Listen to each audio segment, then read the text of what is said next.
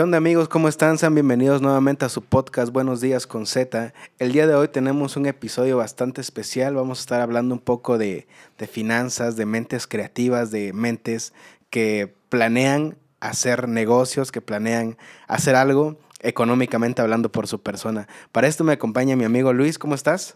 ¿Qué tal? Muy bien. Buenas tardes. No, pues qué bueno que se decidió por fin a, a grabar un poco con nosotros, que pues no sé si alguna vez ha escuchado alguno de nuestros podcasts para, pues esa la dinámica, ¿no? A veces un poco, un poco chusca a veces, eso a veces es un poco seria, pero pues vamos a tratar de que se mezclen este tipo de conversaciones. Bueno, pues vamos a empezar este, hablando de, de la economía, ¿no? Vamos a definir primero cómo, cómo conseguir un ingreso. O sea, podemos hablar de que se puede conseguir un ingreso de una manera honesta, podemos así decirlo, de una manera legal. Pero pues también hay maneras ilícitas de conseguir un capital, ¿no? Hablemos de una manera legal, que es lo correcto. O sea, vamos a conseguir un trabajo de un horario, por ejemplo, de 20 horas, ¿no? Que son, trabajas una semana y recibes un sueldo que en una semana precisamente te va te va a dar para que tú puedas comer, para que puedas vestir, para hacer ese tipo de cosas. En tu caso, en su caso, ¿cómo, cómo maneja ese, ese capital que tiene? O sea, ¿cómo lo administra cuando lo recibe? ¿Sabe? O sea, porque se supone que tenemos eh, para gastar en entretenimiento, para gastar en comida, para gastar en ropa, pero usted, ¿cómo administra su dinero? ¿Cómo, si lo pudiera fraccionar, cómo lo haría? Ok. Mira, de entrada acabas de comentar algo muy importante. Acabas de decir, bueno, vamos a, tener un ingreso que vamos a fraccionar, que vamos a dividir, que vamos a... Sin ser un experto en economía, sin saber de economía, sin, sin realmente tener estudios basados en economía, únicamente te puedo platicar un poco de la experiencia personal que tengo.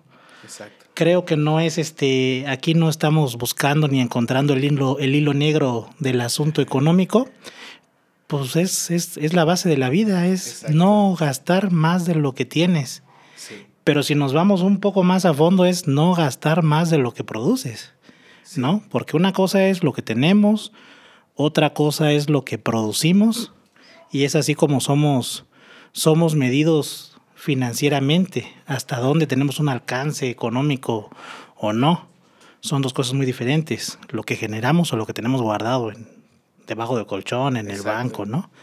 Eh, aquí la idea es de que realmente uno se acople a ganar una cantidad y a proponer tus gastos o a programar tus gastos dependiendo de la cantidad que, que generas, que ganas. Exacto mencionabas este, temas de negocios.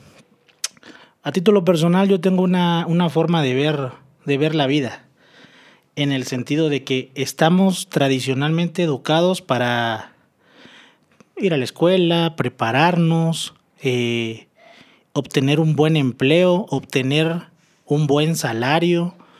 Desafortunadamente el esquema eh, que tenemos en nuestro país para los profesionistas pues deja mucho que desear en el sentido de que, mm, por decir porcentajes, el 50% de la población a lo mejor este, eh, estudiantil logra colocarse en un empleo estable, hablando por estable, que tiene prestaciones, que genera antigüedad, que está haciendo un tiempo para, pasado este, pues jubilarse, pensionarse y, todas estas cosas, ¿no? Pero también existe un, un, grueso de la población, pues que consigue un trabajo como profesionista, pero no deja de ser un, un trabajo asalariado, un trabajo que no genera prestaciones, que no genera antigüedad, que no genera. Y pues como la realidad en la que vivimos es esa, pues a nosotros como profesionistas pues nos queda pues eso, buscar, buscar la manera de cómo, pasado un tiempo, pues ver de qué vamos a vivir después de que en tiempo ya no somos tan, tan activos, productivos, tan productivos.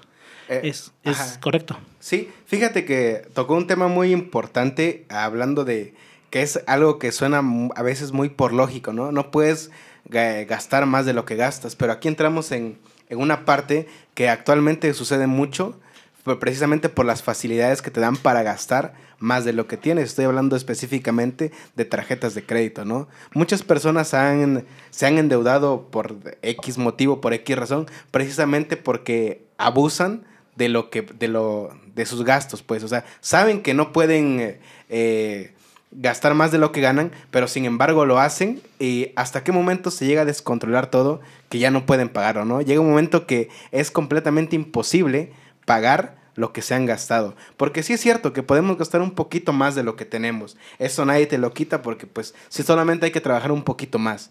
Si trabajas, si tienes un trabajo de 20 horas, ¿no? Pero te puedes pedir horas extras para reponer ese dinero que ya te gastaste, es válido, se puede, ¿no? Pero hay casos en los que las tarjetas de crédito endeudan a, a la persona a tal grado que es imposible pagarlo de una manera real, pues. Sí, sí, como, como bien comentas, este, eso se da y se da de una manera este, descomunal, o sea.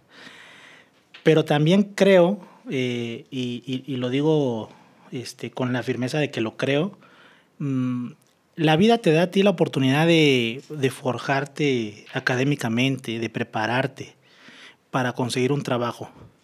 Hasta cierto punto, creo que la mayoría de las personas caemos en ese punto cuando estamos iniciando en una vida productiva. Exacto. En el momento que inicias tu vida productiva, y creo que se vale, creo que se vale equivocarse, creo que se vale cometer ese error, creo que se vale gastar ese de más, porque a final de cuentas vienes tú de todo un proceso eh, donde estuviste esforzándote o no, por lo menos cumpliendo unos tiempos para pasarlos, ¿no? Y llegar a ese momento donde dicen, aquí está tu semana, aquí está tu quincena, aquí está tu mensualidad. Y yo creo que hasta a la persona más centrada, pues le mueve esa parte de decir, ya soy independiente, ya puedo valerme por mí mismo, que aunque no sea eso, ¿no? Ya, ya puedo, ya esto, ya lo otro, ya me dan una tarjeta aquí, me dan, se vale. Lo que no se vale es que ese momento dure más de lo que tiene que durar. Y con esto digo que no existe, no quiero decir que existe un mes, un año, no. Cada individuo tiene que ser consciente de lo que es, cómo lo es y las cosas que obtiene, cómo las obtiene y darse cuenta cuándo es el momento justo de decir, ¿sabes qué? Pues sí, ya lo disfruté, ya lo gasté, ya, ya gasté de más, a lo que sigue. Porque si me quedo en este ritmo, pues solo hay un resultado que es el fracaso. Exacto. Y que todo esto yo pienso que parte desde una edad muy temprana, ¿no? Creo que la educación financiera debería ser un pilar en la educación, porque nadie te enseña de, de, joven, de pequeño, cómo se maneja el SAT. Yo el SAT aprendí cómo funcionaba hasta mucho tiempo después. Hay gente que nunca sabe cómo funciona el SAT realmente, nunca sabe cómo está fiscalmente su situación. Y pienso que de eso es algo que depende mucho, ¿no? Cómo puedas manejarte. Con una buena educación financiera yo creo que aprendes a administrar tus ingresos, tus egresos y mantener el equilibrio en todo tu aspecto económico. Yo creo que eh, debería realmente estar en uno de los pilares de, de, de la educación básica, ¿sabes? De saber cómo administrar tu dinero, que es algo que, le digo, hasta la fecha muchos no lo saben.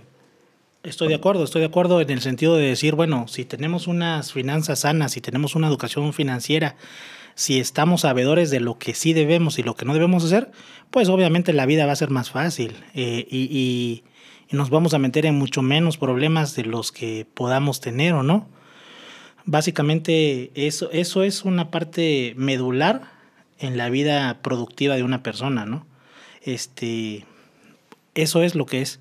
Ahora, tomando en cuenta lo que decías al principio, un negocio, vamos a hablar de cómo poder desarrollar un negocio. Exacto. De, cómo, cuál es la ventaja y desventaja, los tiempos y, para poder llevar a cabo y desarrollar algo.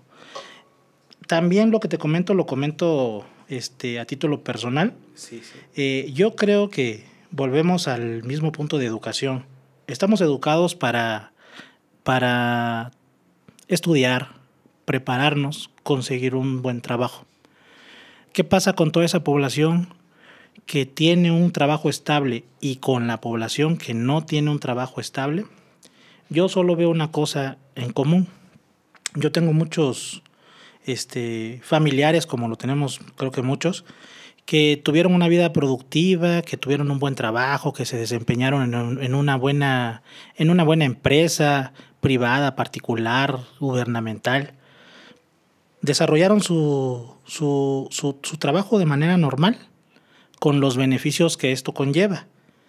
Terminan una vida laboral eh, a los 60 años, a los 58 si bien les fue, a los 64, a los 65. Y después de este tiempo viene el famoso break de decir, bueno, ahora sí voy a descansar, ahora sí voy a disfrutar, ahora sí voy a viajar, ahora sí voy a esto, sí voy al otro.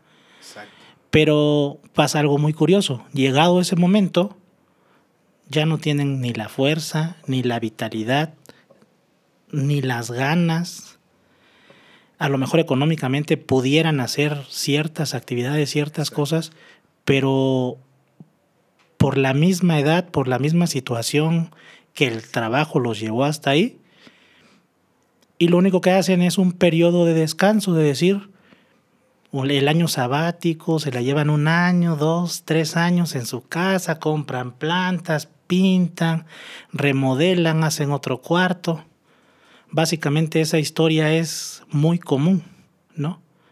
¿Y qué terminan haciendo? Tratando de hacer, abrir un negocio. Pónganle el negocio que sea, lo que sea. ¿Para qué? Para ocupar su tiempo, para sentirse útiles, para seguir generando, porque pues ya están acostumbrados a, a ser gente productiva. Entonces, yo viendo esta situación desde hace ya un buen rato, pues yo siempre he pensado, bueno, ¿y dónde está escrito que primero tengo que trabajar, cumplir 25, 30 años laborando y después iniciar un negocio? Yo creo que las condiciones para iniciar un negocio no lo marcan ni la necesidad que tengas de hacerlo, ni, ni los tiempos, ni tu edad. Y yo creo que la mejor oportunidad de hacer un negocio es cuando no necesitas hacer un negocio. Sí, sí, sí. Es muy bueno. Fíjate, ahorita que habló de, precisamente de cómo el tiempo, ¿no? Que se toma, que socialmente te, estamos etiquetados para eh, nacer, crecer, ir a la escuela, eh, tener pareja, casarse, tener hijos. Y más o menos estás en un, patrón de vida, ¿no? Lo mismo sucede financieramente. Hay una gráfica que ronda mucho en Facebook que habla precisamente de ese, de ese tiempo, ¿no? Dice, los adolescentes tienen tiempo y energía, pero no tienen dinero los adultos tienen dinero y energía, pero no tienen tiempo. Y los adultos tienen dinero y tiempo, pero ya no tienen energía. Entonces, yo creo que ahí se basa mucho en todo ese ciclo de, la vida prácticamente, ¿no? Que al final terminamos un periodo productivo y tenemos otras cosas como puede ser el tiempo que mencionaba yo en, este, en esta situación. Entonces, yo a manera personal siento que eh, para emprender un negocio, primero tienes que tener una idea como que clara, ¿no? Una noción de algo, pues porque no puedes empezar un negocio de algo que no conoces. O sea, no puedes empezar un negocio de algo que no sabes ni siquiera cómo funciona. Entonces yo creo que un negocio puede serlo de algo que conozcas. Que realmente aquí entramos en un dilema que es un riesgo. O sea, iniciar un negocio es un riesgo. Hablábamos de la gente que es asalariada. Ok, trabajas eh, este, ocho días a la quincena, pero sabes que recibes a la quincena tu pago. Cambia, eh, cambia bastante cuando es una persona que trabaja para ganar su dinero al momento, o sea, como lo comúnmente lo conocemos, personas que viven al día, ¿no? Siento que esa es la diferencia de alguien que emprende a que alguien que tiene un trabajo asalariado. Es decir, una, un maestro, un maestro sabe que trabaja los días que tenga que trabajar en su quincena y le pagan llueve, truene, relampaguee, haya lo que pase en ese momento, recibe su quincena. Alguien como un panadero, o sea, que no sea pan bimbo, ¿no? Porque pues es una empresa, pero pues un panadero de, de la colonia. ¿Sabes qué? Tengo que vender 100 piezas hoy para que pueda acceder a los alimentos de mi día. tengo que vender otras 100 mañana para que pueda comer al día, ¿no?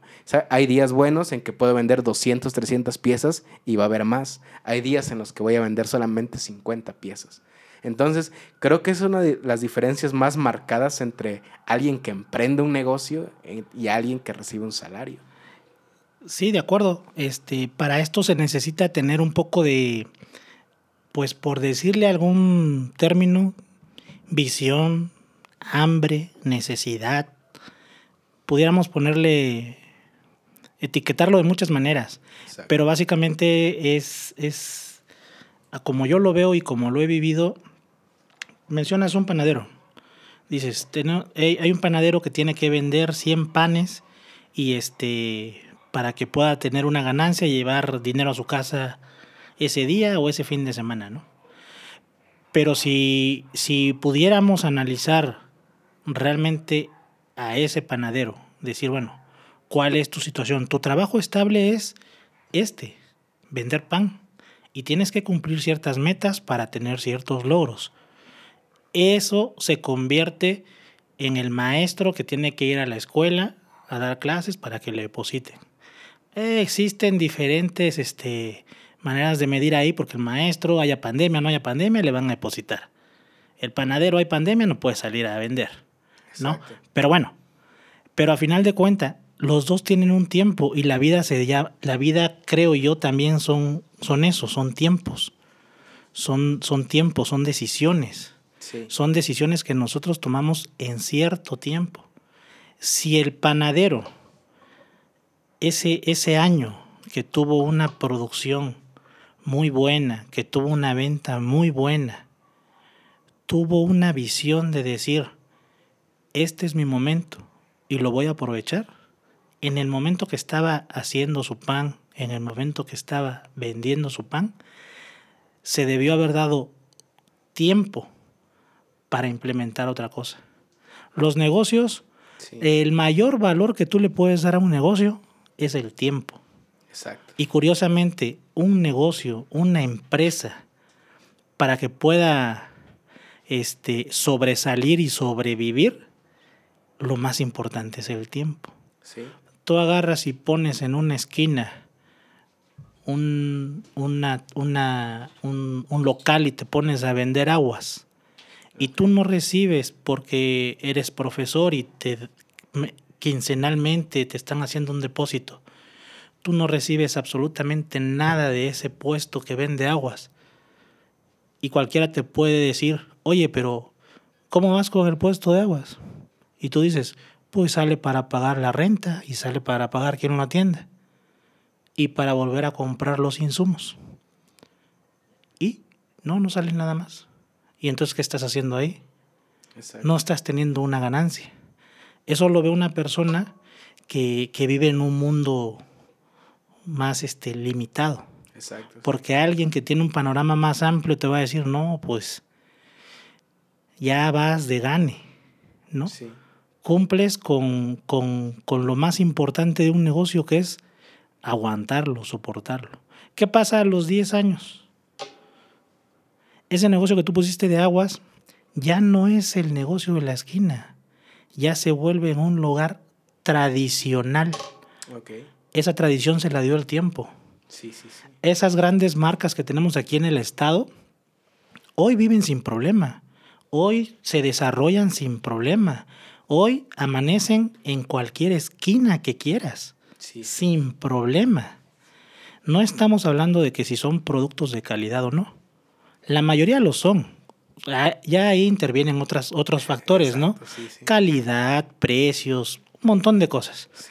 Pero eso, eso, eso interviene para su crecimiento. Pero para decir, dentro de 15 años yo esté vendiendo panes vendiendo 100 panes para poder llevar cierta cantidad a mi casa, esto es mi chamba. Pero lo que me va a mantener a mí va a ser ese puesto de aguas. Porque en 15 años es tradición. Exacto. Porque la gente que estuvo pasando durante 15 años por ahí lo vio. Y dice, ala, ese tiene 15 años que está puesto ahí. Por algo está puesto ahí. por precio, por calidad, por lo que tú quieras. Y empiezas a ganar un prestigio y empiezas a volverte en tradición, que eso es lo más difícil que puede hacer un negocio. Y eso únicamente te lo da el tiempo. Pero pasa, llegas, cumples con esta meta y el negocio se va solo. Exacto. Fíjese que hay un, hay un dicho que ocupan muchos artistas, que ocupan muchas personas que hablan precisamente de, ese tiempo de calidad, ¿no? Dicen, tal vez, o hacer un, vamos a hablarlo con esas palabras, hacer un negocio no es una carrera de velocidad, sino de, de, resistencia, de constancia, de estar ahí todo ese tiempo, porque obviamente siempre va a haber pérdidas, o sea, eh, desde el momento en que haces un negocio para cualquier cosa, tienes que estar consciente de la irremediable pérdida de algo de cualquier cosa, o sea, no siempre vas a ganar en ese negocio, ¿no? Entonces, muchas personas hacen a la idea de que por hacer un negocio, ya, en un año fíjate que ya voy a tener dinero, ¿no? Y otro, bueno, yo personalmente a lo que he visto, muchas personas cuando empiezan un negocio y empiezan a recibir eh, ganancias, lo que hacen es gastarla, ¿no? Y muchos economistas aconsejan que lo, lo recomendable o lo importante para hacer tu negocio es reinventir ese dinero, ¿sabes? Y darle vueltas y hacerlo crecer y crecer y crecer. Por un momento no vas a ganar nada tal vez, por un momento vas a seguir viviendo en la misma casa, vas a comer lo mismo todos los días, pero es un, una cuestión a largo plazo al final de cuentas. De decir, ¿sabes qué? Hoy me corto un poco el alimento, pero sé que mañana va a dar un fruto. Sí, sí, sí. Y es correcto, es, y realmente eso pasa. Realmente en el tema de, eh, de, de, un negocio, de, un, de iniciar una microempresa, de, de iniciar algo familiar, pues desafortunadamente, te digo, pasa, pasa mucho. Si no medimos bien nuestros tiempos, resulta que queremos hacerlo. ¿Cuándo? Cuando te quedaste sin trabajo, cuando este, no hay empleo, cuando cuando lo necesitas, ¿no? Y realmente, la, como te decía yo al principio, la mejor manera de hacer un negocio es cuando no necesitas un negocio. Sí. Y curiosamente, la mayoría de las personas nos llega ese tiempo. Sí. Porque sí te llega, porque sí nos llega. Solo que estamos tan distraídos en otras cosas o creemos que todo es eterno y entramos en un lapso de comodidad de decir, yo ya tengo mi buen trabajo, yo ya tengo mi buena casa, yo ya tengo mi buen carro, yo no tengo por qué estar perdiendo el tiempo con algo que, que no sé cómo me vaya a ir. ¿no? Pero la vida da muchas vueltas, la vida te pone en situaciones muy diferentes día a día y resulta que de repente pues ya quieres poner el restaurante porque lo necesitas, ya quieres poner la papelería porque la necesitas. Ya no es un tema de, de, pues voy a ponerlo ahí porque esto es un seguro para mí el día de mañana. Sí funciona. Y si no, yo sigo trabajando por este lado. Pero nadie me va a quitar la idea de a ver qué sucede con esto. Y la mejor manera es esa. Porque efectivamente, yo estoy convencido que todo negocio puede prosperar. Lo que sea. Sí. Lo que sea y en el tema que sea. La clave es no vivas de él.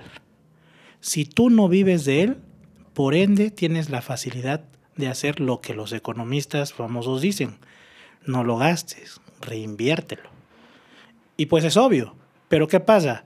En un porcentaje muy alto, seguramente, eh, las personas que abren esa fonda, que abren ese gran restaurante o que abren ese pequeño comercio, lo están haciendo porque en el momento de su vida están cayendo en un bache que dicen, chin, ya llevo tantos meses y no logro encontrar trabajo, chin, el, mi liquidación se está acabando, chin esto, chin lo otro. ¿Sabes qué? Ahora sí que mi vida vamos a hacer el, el restaurante que siempre soñaste, ¿no? Exacto. Pero no es por un gusto, es por una necesidad y eso cambia muchísimo las cosas. Un negocio tienes que dejarlo vivir, tienes que dejarlo respirar, tienes que dejarlo crecer para que más adelante puedas cosechar algo de él. Obviamente esto no es de un día para. Día para otro, ni, ni tampoco es de que ahí lo dejas y se va, no. Tienes que dedicarle tiempo, tienes que dedicarle, esfuerzo para que las cosas siempre estén bien, ¿no? Pero su inicio, su inicio no es este, pues no es mágico, ni tampoco es algo fuera de este mundo ni algo que no sepamos. Lo sabemos todos. Sí. Pero no todos estamos dispuestos a decir, bueno, no, no, es que cómo el licenciado va a poner un puesto de paletas, ¿no? ¿Cómo Sí. el doctor va a abrir este Una papelería. una, una fonda? Sí. No, o sea, también, también caemos en esos estereotipos que tenemos de decir, ¿cómo la licenciada? Exacto. ¿no? Porque, porque además creemos, es que, si, es que si hacemos este movimiento, si nos vamos por acá, pues van a creer que somos fracasados, somos, y empiezan un montón de, de este, pues, ¿cómo decirlo? De, de pensamientos, pues, de decir que me van a etiquetar de esta manera o de la otra, ¿no? Exacto. Pues cuando la realidad es otra. Sí, fíjese que muchas veces el, el, el qué dirán limita muchas cosas. Hablando de, negocios, hablando de, de artistas, hablando de cualquier cosa prácticamente, el qué dirán muchas veces frena a las personas de, bueno, es que si soy tal cosa, ¿por qué tengo que hacer esto, no? Pero creo que si tenemos un poco más la mente abierta y buscamos otras posibilidades, y creo que es alguna, una parte muy clave que contó, es de que no vivas de, de tu trabajo. O sea, realmente tienes razón. O sea, sí tienes que dedicarle su tiempo, pero no te tienes que desvivir por el trabajo, no tienes que morirte porque un día no, no lo hagas como quisieras, ¿no? Simplemente es hay que darle respiros, hay que darle sus tiempos, sus pausas, que obviamente también hay que esforzarse y ahí va a haber noches en que te tienes que desvelar, va a haber noches en que días en que no vas a comer, va, va a ser difícil. Nadie dijo que hacer estas cosas es fácil.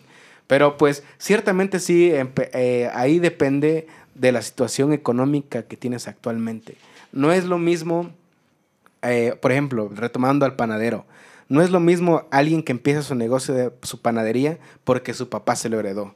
Porque su papá le dijo, ¿sabes qué? Ten este local, aquí está esta sucursal de panes para ti. No es lo mismo empezar con un capital a que un día estés acostado y digas, ¿sabes qué? Vamos a hacer un negocio de panes porque sé hacer panes. O sea, creo que ahí entra un poco de la complejidad y de las adversidades que atraviesas para hacer un negocio de ese, de ese tipo. O sea, Claro, influye mucho aquí de dónde venimos, quiénes somos, qué veníamos haciendo, cuál es este tradicionalmente mi familia se dedica a. Efectivamente, esto tiene mucho que ver con, con negocios ya establecidos. Ahora bien, lo que estamos platicando es cómo desarrollamos un negocio y lo que yo te platico, lo que yo te cuento, no quiere decir que es así, porque así es la única manera que te garantiza el Sí. éxito, ¿no es cierto? ¿no? También hay jóvenes, hay muchachos que, que de la nada dicen, "Chin, pues, oye, yo sé hacer pizzas, vamos a poner una pizzería y de la noche a la mañana, pum, se vuelven tendencia en todas las redes porque hacen este ciertas cosas ahí para en el momento de elaborar sus pizzas y de la noche a la mañana tienen un, un, un emporio este pizzero, ¿no? sí. Eh, existen muchas, este, o, o mejor dicho, más de una manera de hacerlo. Creo yo que lo que yo platico sería como la manera más segura de, de, de- de hacerse de un, de un patrimonio, porque al final de cuentas un negocio es un patrimonio, patrimonio para ti y efectivamente para dejarle a tus hijos en un futuro, ¿no? Exacto. Es verlo a futuro. Bueno, pudiera, hay una, un dicho de que de, de un árbol de tamarindo, me parece. Dice, siembra un árbol de tamarindo para, o sea, pensándolo a futuro, porque no vas a comer de esos tamarindos, ¿sabes? O sea, el árbol tamarindo creo que dura como 100 años en crecer. Entonces, si siembras un árbol de tamarindo, realmente estás pensando en el futuro. Porque tus hijos van a poner un columpio en ese tamarindo, porque van a comer de esos tamarindos. Entonces, si lo vemos por ese lado, viendo futuro, siempre eh, lo que mencionamos en algún principio es tener la visión, tener la idea de, de lo que vaya a hacer y pues el tiempo va a decidir cómo funciona, que ciertamente también hay que poner un poco de nuestra parte, ¿no? Y aquí entro en un punto que siento que es muy importante para cualquier negocio y más ahorita en, plenos, en pleno siglo XXI que estamos, que los medios de comunicación y los medios tecnológicos se prestan para esto, hablamos de mercadotecnia. ¿Cómo posicionas tu negocio, tu producto, tu servicio en una comunidad? Ya lo podemos, actualmente lo podemos hacer por internet, que está en Facebook, que ah, últimamente hay una tendencia de mujeres que las denominan las nenis, que son aquellas personas que hacen, que hacen ventas por internet y acuerdan un punto entregar, ¿no? Entonces, ciertamente la tecnología, los medios de comunicación nos ayudan a poner nuestro producto en muchos lugares, ¿no? Incluso a lugares a las que ni siquiera conocemos llega nuestro producto, ¿no? Entonces, pienso que esa mercadotecnia es una parte clave en cualquier negocio. Sí, así es, es, es, es, así. Realmente, por ejemplo, y, y, ahí nos vamos también a de dónde somos, dónde estamos y a dónde queremos llegar, ¿no? Porque al final de cuentas, si estamos hablando de, de una localidad, un municipio, una localidad que, que, que, sea, pues, de manera, hablando por población, pues a lo mejor tú puedes, puedes posicionarte en tu localidad simplemente abriendo tus puertas, porque pues se entiende que todos se conocen, que, que, el primo, que el vecino, que el amigo, son, son personas que siempre han vivido, y simplemente con poner el apellido de tu familia en el, en el local, pues todos lo relacionan, ¿no? Pero también es cierto que pues hoy en día eso, la mercadotecnia te, te, te lleva a donde tú quieras llegar. ¿no? Exacto. Hoy en día no hay fronteras para poder posicionarte donde tú quieras. Sí. Y para esto, pues no, lo único que se necesita tener es una, las ganas, otra, cierto conocimiento y una computadora. Sí. Una computadora con, con, la cual tú puedas este, accesar a Internet. Accesar a Internet y, y promoverte. Sí. Ya de aquí va a depender eh, eh, mucho a qué te dedicas, qué realmente es lo que estás ofreciendo, ¿no? Exacto. Porque eh, por muy bueno que seas en, en, con todas estas herramientas, realmente si tú tienes un producto que es solo malo, local o malo o que no o, funcione o que no funcione, este, pues no vas a llegar a ningún lado, ¿no? Entonces, sí. pues aquí también ya entraría eh, eh, de, qué, de qué tipo de negocio estamos hablando, ¿no? Exacto. En eso de la mercadotecnia hay un ejemplo claro que muchas personas han hablado de, ellos, el de Coca-Cola es una empresa transnacional en estos momentos y no porque ya tenga asegurado todas las ventas, deja de lanzarnos publicidad. Vas por la carretera y ¿qué es lo primero que te aparece? Un letrero de Coca-Cola gigante en la carretera. Eh, prendes la tele, un comercial de Coca-Cola. Navegas en Facebook, una Coca-Cola. Incluso estás mirando una película y te pasan un comercial de Coca-Cola, ¿no? Entonces, yo pienso que el, el marketing de todo esto es vital para llevar tu negocio a más, ¿no? No es como decir, ok, ya llegué a todo el mundo, porque ahorita eh, Coca-Cola me imagino que llega hasta los lugares más remotos de cualquier lugar, y no por eso dice, ok, ya, ya llego a todos lados, ok, voy a dejar de hacer comerciales, voy a dejar de poner mi, mi publicidad. Entonces, eso es un, un, ejemplo de lo que la, de cómo funciona la mercadotecnia en estos casos, ¿no? De, o sea, atacar a la gente con, eh, con tu producto, ¿sabes? Y, eh, y prácticamente la Coca-Cola está en todos los hogares. Eh, ¿Qué pasa en las mañanas de, oye, vamos a, a, comer, tráete una coca, ¿no? Vete por la coca. Y pasa, es de todos los días. Todos los días, eh, por lo menos una persona, le aseguro que conozca a su alrededor, una persona toma coca todos los días. Entonces, es un trabajo de mercadotecnia muy, muy grande. Sí, y, y ahí creo yo que influyen también otras cosas. Hablabas, mencionabas Coca-Cola hablando de los negocios, estábamos hablando de que vamos a iniciar un negocio. La mejor manera de iniciar un negocio es cuando no necesitas ese negocio. Okay. Cuando no necesitas el negocio, inícialo, vende lo que quieras, vende anillos, pulseras, este, tortas, lo que quieras. Lo que quieras te va a funcionar. Sí. Porque no lo necesitas. Después vienen otra serie de pasos, después viene el crecimiento. ¿Qué estás ganando tú con esto? Tiempo, posicionarte, un espacio que la gente te reconozca. Y de ahí vienen otras cosas que son igual de importantes. Coca-Cola, dices, tú enséñale un, una botella de Coca-Cola a, a, una, a una persona, a un niño de tres años, dos años, y sabe perfectamente que es Coca-Cola lo que Exacto. está viendo, ¿no? Sí. ¿Por qué? Porque la empresa se ha empeñado y se ha esforzado, y como Coca-Cola otras, se han, se han esforzado en ser reconocidos. Sí. A lo que la empresa le importa es que los reconozcan simplemente con verlos. Sí. ¿No? Que donde voltees a ver, ni siquiera necesitas leer. Para saber. Ver más o menos las siluetas de las letras, ver el color, ver el fondo, el color de fondo. Tú sabes que eso es Coca-Cola. Tú sabes que eso es Corona. Sí. ¿No? Y eso es lo más difícil para una empresa. Pero cuando una empresa ya se encuentra en esa posición de ser reconocida simplemente visualmente, Sí, sí, sí. ya estamos hablando de palabras mayores y estamos hablando de empresarios enormes Sí. que eh, teniendo este el ímpetu, la- las ganas, la mentalidad, la fuerza, la decisión, se puede hacer con, con la mayoría de los productos. Exacto. Lleva tiempo, lleva esfuerzo, lleva dedicación, lleva ciertos estándares, pero se puede hacer. Lo hizo Coca-Cola, lo hizo Corona, lo hizo Pepsi, lo hizo Bimbo. Bimbo. Lo pueden hacer muchas más. Exacto, ¿no? Quien quita la tiendita de la esquina próximamente va a ser el nuevo Oxxo, ¿no? La competencia de Oxxo de 7-Eleven. Pero pues ahí siento que también vamos a, voy a tocar un, un punto ya para cerrar, precisamente por qué eh, no, no se apoya el, el comercio local.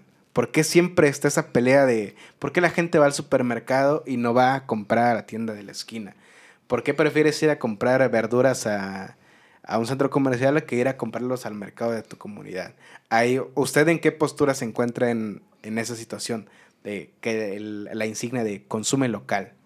Yo creo que ambas, ambas son importantes. Es importante, es muy importante consumir lo local, pero eso no quita a un lado este, que puedas ir este, a esos grandes centros comerciales a hacer tus ciertas, ciertas compras. ¿Por qué se hace o por qué no se hace? Pues yo creo que la respuesta la tenemos todos en, en nuestra, en, en cada uno, ¿no?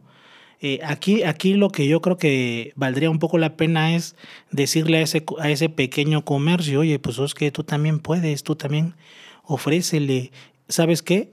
Eh, todas esas grandes empresas, ese, ese Oxxo, ese Walmart, ese Chedraui, pagan un montón de lana por, por no, no recuerdo cómo se les llama, que a final de cuentas tiene que ver con mercadotecnia. Sí. Si tú te vas a esos lugares y pasas por los aranceles, tú ves que a cierta altura está cierto producto, que hasta arriba está cierto producto, que hasta abajo está cierto producto, que cuando llegas a la caja están ciertos productos. Exacto. Eso no está ahí de gratis y eso le ha costado a esa empresa muchísimo dinero para tener esos planogramas de cómo poner el producto. Exacto. Entonces, pues nosotros lo tenemos a la mano. Nosotros como locales lo tenemos a la mano. Exacto. Basta ir a una de esas tiendas y ver qué puso el Oxxo junto a la pasta de diente, qué puso el Oxxo junto a la leche, qué puso el Oxxo Exacto. y copiar esos esos es- eso es es bueno, es bueno copiar las cosas buenas. Sí. ¿no? Entonces, pero en lugar de estar eh, peleándonos con estas empresas, adoptemos las cosas que a ellos les han funcionado, porque Sí. por algo les han funcionado. Exacto. Ahora, si yo como local le ofrezco en mi mini super a, a- a mi clientela lo mismo y más barato, y de Exacto. cierta manera copio ciertos estándares de colocación, de iluminación, de Sí. esto, de lo otro, pues obviamente también van a venir a conmigo. funcionar. ¿no? Sí. A que si yo me quedo, no, pues es que ya llegó el Oxxo, sí, no, ya llegó el ahorrera, este, y mejor bajo mi cortina porque ya no van a venir conmigo, Exacto. ¿no?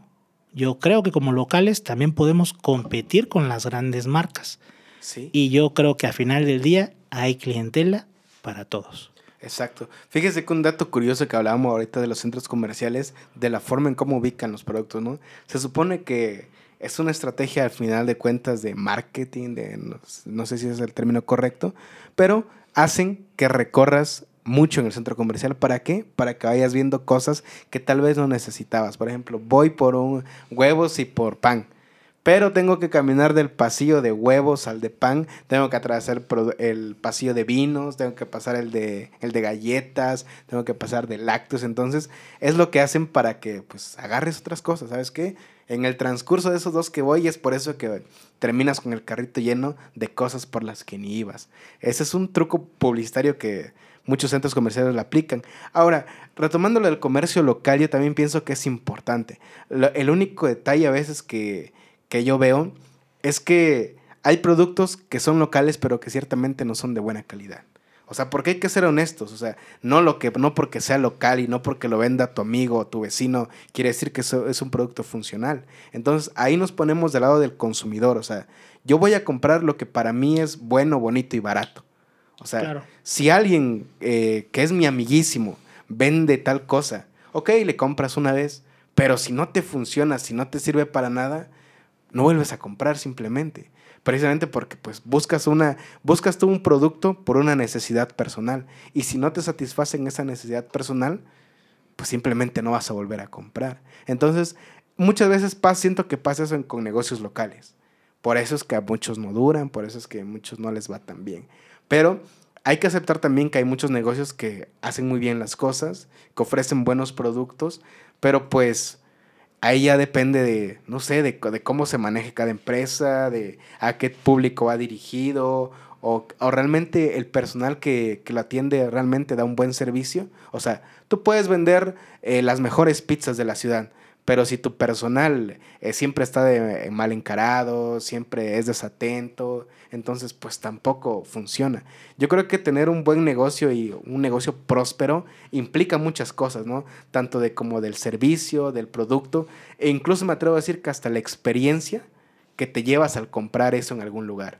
Entonces, básicamente yo creo que son los puntos así a manera resumida de un buen negocio, ¿no? Así es. Bueno, pues ya estamos llegando al final. No sé si tenga algún comentario ya final para cerrar, que algo que quiera concluir de todo lo que hablamos, algún consejo, algo, algo que quiera decirle a todos los que nos escuchen. Pues básicamente sería en lo que hemos este, comentado o puntualizado. Si tienen la inquietud de emprender algo, pues háganlo.